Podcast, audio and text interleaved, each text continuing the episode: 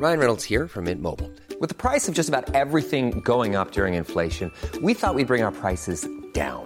So to help us, we brought in a reverse auctioneer, which is apparently a thing.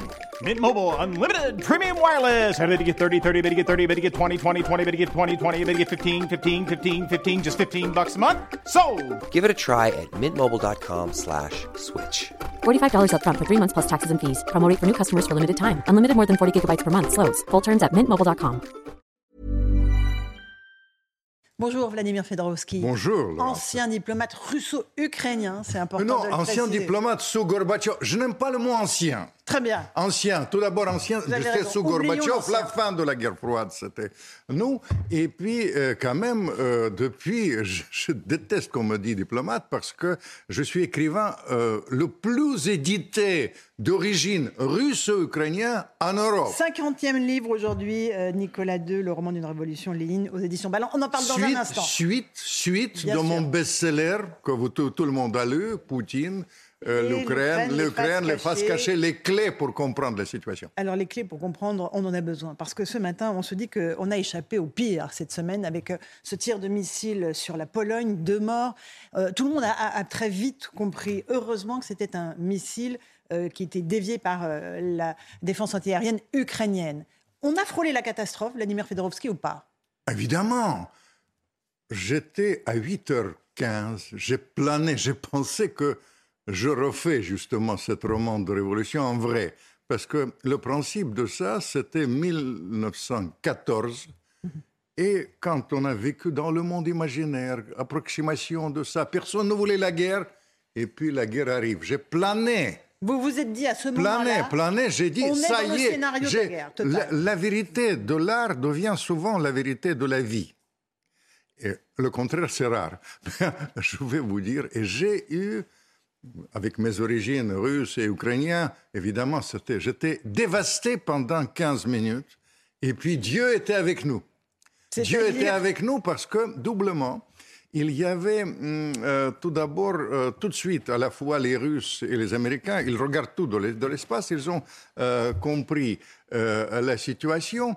Et deux jours avant, il y avait une rencontre hyper importante. On n'a pas dit à votre chaîne, vous avez dit ça, mais euh, les gens n'ont pas vraiment saisi ça. L'importance. qui La rencontre entre le directeur de la CIA et un personnage russe qu'il faut regarder. C'est un personnage euh, assez à part. Il a dirigé le Parlement. Maintenant, il dirige les services secrets russes. Narishkin, un grand nom aristocratique russe. Ils se sont, euh, ils se sont parlé d'une manière très, très précise. J'étais vraiment heureux par, par rapport à ce contact parce que je disais souvent, vous vous souvenez, même chez vous, qu'on vit le moment le plus dangereux vraiment de l'histoire de l'Europe parce qu'on a rompu le contact. Et à ce moment-là, contact était rétabli. Et je vais vous dire, le fait qu'ils ont concerté justement Deux les risques, avant. les situations, a permis tout de suite de comprendre ça. Et il faut rendre l'hommage à Biden, que je connu il y a beaucoup d'années, un sénateur pointu, peut-être en souvenir de notre travail pour- contre la guerre, pour sortir de la guerre froide. Il a tout de suite dit, et il faut le féliciter, parce que il a dit publiquement ça, il faut avoir le courage. Et ça a calmé le jeu. Il a dit c'est très peu probable que ce soit la C'est très Russie peu, mais tout était, tout était compréhensible. Il, a- il était diplomate aussi. Il, il sait utiliser le mot. Je vais vous dire, l'art de la vie, c'est l'art de transformer les échecs en victoire. On a eu les échecs pour la paix, et puis d'un coup, cette, cette fusil nous donne presque une chance. Bon, Parce que c'est... Espérons. Le, le dialogue, vous nous dites, entre la Russie et les États-Unis a repris. Est-ce que cela veut dire qu'on s'achemine vers une phase de pourparlers, de négociation et d'ouverture de négociations entre la Russie et l'Ukraine Ou est-ce que c'est encore trop tôt? C'est prématuré de le dire, mais euh, j'ai participé vraiment euh, à la sortie de la guerre froide. Les préalables de négociation, il y a une négociation toujours dans l'ombre, Logique. logique, etc. Et on prépare les choses. Il y avait les étapes. Tout d'abord, l'évolution euh, de l'opinion publique là-bas. J'étais aux États-Unis, j'étais frappé par ça. J'ai- Je les ai vus hum, après, euh, à peu près euh, tous de deux côtés. Et de deux côtés, j'ai senti ça. La volonté il- de désescalade. La volonté de désescalade, il y a un article qui a été publié par une sorte de gourou de l'époque d'Obama, Kupchan, il s'appelait, il s'occupait de l'Est, il publie à Washington Post, il a dit, nous avons atteint les buts, buts stratégiques. Le but stratégique, c'est quoi? C'est découplage définitif entre la Russie et l'Allemagne pour casser cette complémentarité entre le gaz et le pétrole. Aussi, euh, mais ils ont compris aussi que euh, c'est la fin de la prospérité à l'Europe, qui était basée sur le gaz et pétrole russe pas cher, sur le main-d'œuvre chinois euh, pas cher, sur le fait qu'il y avait les capitaux énormes qui arrivaient de la Russie, c'est l'absence des, des dépenses militaires. Alors, ils ont dit on a atteint les buts. Après une déclaration ahurissante de l'homme le plus gradé aux États-Unis, c'était il, y a- il y a deux semaines, euh, le général Millet, il a dit il n'y a c'est la victoire d'un côté et de l'autre n'est pas possible. C'est ça. Aucun camp ne pourra l'emporter Aucun, contre et ça. Mhm. c'est les déclarations. Et puis, Biden, il a comparé enfin, comme moi, la crise avec la crise de Cuba. Vous, vous comprenez? Il y, a, il y a quelque chose dans l'air du temps. Je rajoute l'angoisse, et ça, je les ai vus aux États-Unis. L'angoisse des banquiers américains qui étaient, il y a une semaine encore, euh, le secrétaire d'État, une grande banquière, euh, euh, euh, Jeannette Guillen, il s'appelle, elle, elle a dit, ça peut changer, on peut éviter encore, on peut sauver vos, actions, vos assurances vie, On peut éviter le krach boursier. on peut éviter crack boursier, et qu'est-ce qu'il faut faire? La Il- paix. Peut-être même pas la paix. Annonce, annonce de cesser le feu. Est-ce que vous croyez, Vladimir Fidorovski, à l'hypothèse d'une partition de l'Ukraine? C'est-à-dire, l'Ukraine garde une partie des territoires, la Crimée, on la laisse à la Russie, peut-être avec une partie des zones qui sont déjà occupées. Est-ce que c'est Euh, envisageable? il ne s'agit pas de la partition, mais vous, vous évoquez euh, la solution turque. Qui on- là, moi, j'étais partisan de cette entremède française, de, euh, de l'entremise française hum, par Macron, mais les Turcs, ils ont pris le dessus. Ils ont négocié ça comme dans le souk. J'aime beaucoup les Turcs euh, quand ils négocient ça. Et ils ont dit euh, la garantie euh, euh, internationale de sécu- de sécurité de l'Ukraine, l'endro- le, statut neutre de l'Ukraine, l'échange de prisonniers et la Crimée, euh, on remet ça à plus tard. C'est une astuce pour ne pas poser le problème de souveraineté euh, euh, sur ce plan-là, mais je reviens à mon expérience de la guerre froide. Euh, il se trouve que j'étais ami de, je suis allé avec lui pour participer à pousser, le- vraiment à assurer l'indépendance des pays baltes. Mais l'indépendance des pays baltes n'a jamais été reconnue par les Américains pendant toute la période de la, de la guerre froide. Ils ont obtenu à la fin, c'est-à-dire il faut réfléchir à quelque chose, mais euh, vraiment avec tout mon cœur et avec mon expérience. Je pense qu'il faut nous éloigner de ce seuil de, de la guerre nucléaire qui, nous a, qui m'a hanté pendant, Pendant des, des semaines, semaines. euh, il y a quelque temps. Avant de parler de Poutine, évidemment, qui est l'objet de, de votre avant-dernier livre, un mot de Zelensky, euh, qui a eu une position très belliciste après euh, ce missile tombé sur la Pologne, qui continue à dire c'est un missile russe. Est-ce que là, vous pensez qu'il a fait un faux pas? Vous savez, je ne voudrais pas utiliser euh, ce terme-là, mais il faut qu'il réfléchisse parce qu'il y a euh, le capital de soutien de l'Ukraine. Et, et, euh, je pense que dans la propagande ou dans la vie tout court, il faut donner un élément de la vérité. Il faut écouter les Américains, c'est les choses objectives. Il ne faut pas compromettre ce, capital avec ces- ces déclarations. Il faut être très pointu dans ce genre d'affaires. Il s'agit quand même de la paix mondiale. Et euh, vous connaissez avec mes origines euh, ukrainiennes, je suis très attaché à l'Ukraine. Je pense que ce capital, c'est important pour l'avenir.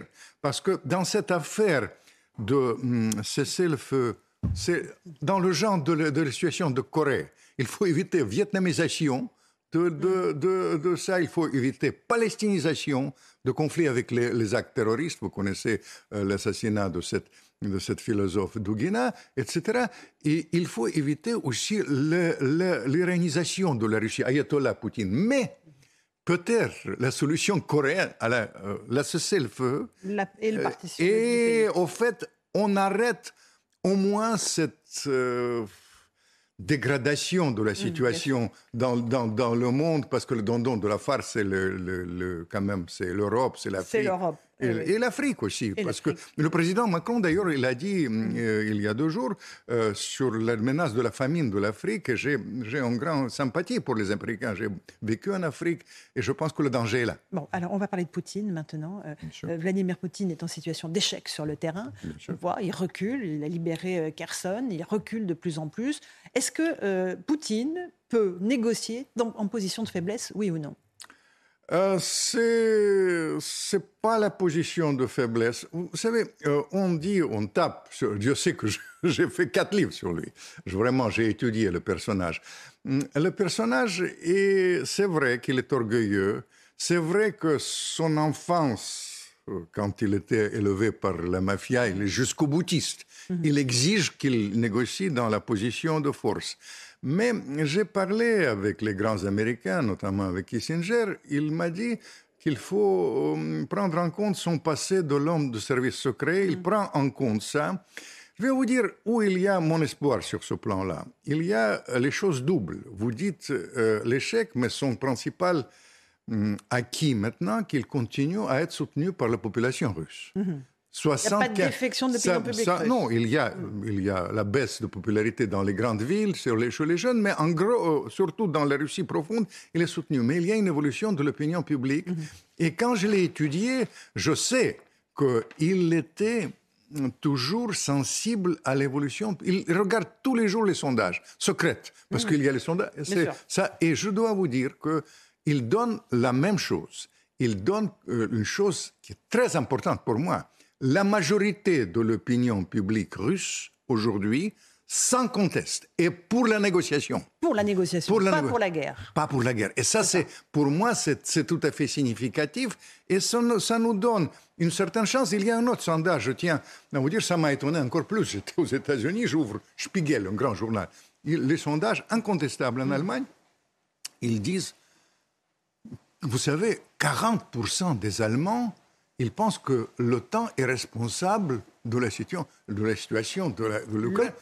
L'OTAN. J'étais, j'étais, j'ai, j'ai relu, vous comprenez, j'ai dit, quel- dans mais tout ça, c'est, les éléments, l'évolution de ça, l'évolution de ça, les déclarations des banquiers. Les banquiers, si vous, j'ai, j'ai fait quand même les dîners avec les banquiers aux États-Unis, ils parlent tout le temps de la paix, de la paix. Et ça, c'est pour moi, et je dis, oh, il y a une chose que on- j'ai toujours soutenu ce plan Marshall pour le- reconstituer l'Ukraine. L'Ukraine a aussi besoin euh, de- d'être reconstituée. Dans quelle temporalité on pourrait aboutir à des négociations? Est-ce qu'on parle de jours, de semaines, de mois? Est-ce qu'il faudra attendre le printemps ou est-ce que quelque chose peut se débloquer avant l'hiver, Vladimir Euh, Fedorovski je vais vous dire, je crois beaucoup à un rôle des généraux. Et le général principal là-dedans, c'est le général Hiver. Je pense que l'hiver peut donner euh, une, une certaine espoir, mais la tonalité, la tonalité de ces déclarations, euh, je vois, hum, il y a une chose que, qui m'a étonné. Euh, je connais bien Lavrov, qui était là-bas à Bali. Hum, Il a insisté pour que la déclaration euh, là-bas du G20 a été, a été unanime. Dans cette déclaration, il y a plusieurs facettes. Évidemment, les Chinois, ils ont été plutôt avec les Russes, complaisants, etc. Mais en même temps, la déclaration aussi va dans le sens de majorité de pays. La majorité de pays maintenant de, du monde exige le cessez-le-feu. Et surtout, surtout les pays euh, de, de l'Asie, l'Inde, le- 87% de la population exige ça. En même temps, 87% de la population, et ça c'était retenu dans la déclaration, ne soutient pas les sanctions.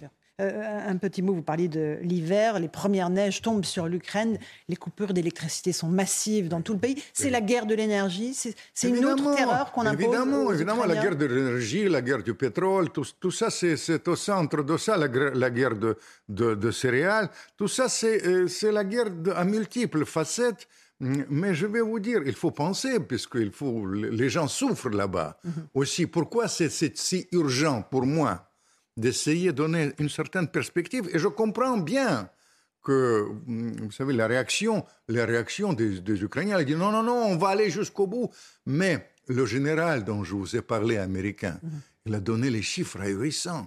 100 000 personnes, jusqu'où on va aller? Ils disent qu'on va, euh, l'OTAN est prêt la déclaration qui m'a blessé vraiment.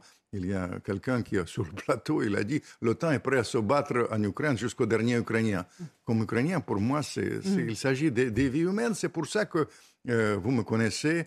Dès le début, j'ai insisté Hmm, j'étais inquiet par le dérapage euh, guerrier et surtout vers la guerre. Euh, ce, cette marche de, comme somnambule hmm. vers la guerre mondiale, mais aussi j'ai pensé à cette souffrance qui est souffrance. Pour moi, c'est une grande tragédie personnelle, souffrance notamment du peuple ukrainien. Donc là, vous êtes optimiste ce matin? Je suis moins,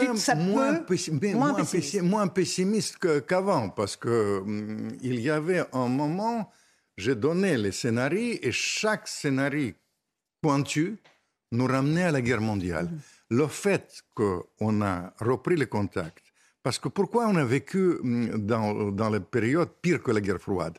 Pas de contact et le mélange de genres entre la propagande et la politique réelle, l'approximation des analystes, tout ce que je décris dans le roman euh, d'une révolution à propos de la Première Guerre mondiale, on a vécu. Simplement, nous avons cette fois-ci une différence de taille, pour être franc. C'est les armes nucléaires. Absolument, et c'est ce qui fait peur à tout le monde. Vladimir Fedorovski, Poutine et l'Ukraine, les faces cachées, un monde de tous les dangers, c'est votre premier livre. Et le tout dernier, c'est Nicolas II, le roman d'une révolution chez Lénine. Euh, c'est 50e livre quand même. Pour le premier, c'était avant-dernier, pas premier. Vous reviendrez dans Punchline pour me parler de ce livre avec, avec joie. Merci beaucoup d'être venu ce matin.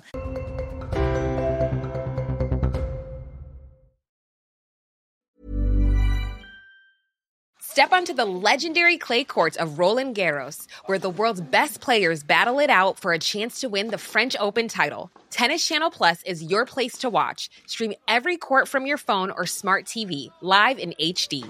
Don't miss a moment with daily live coverage and match replays on demand, beginning Monday, May 20th. Be there for all the unforgettable moments. Stream now with Tennis Channel Plus.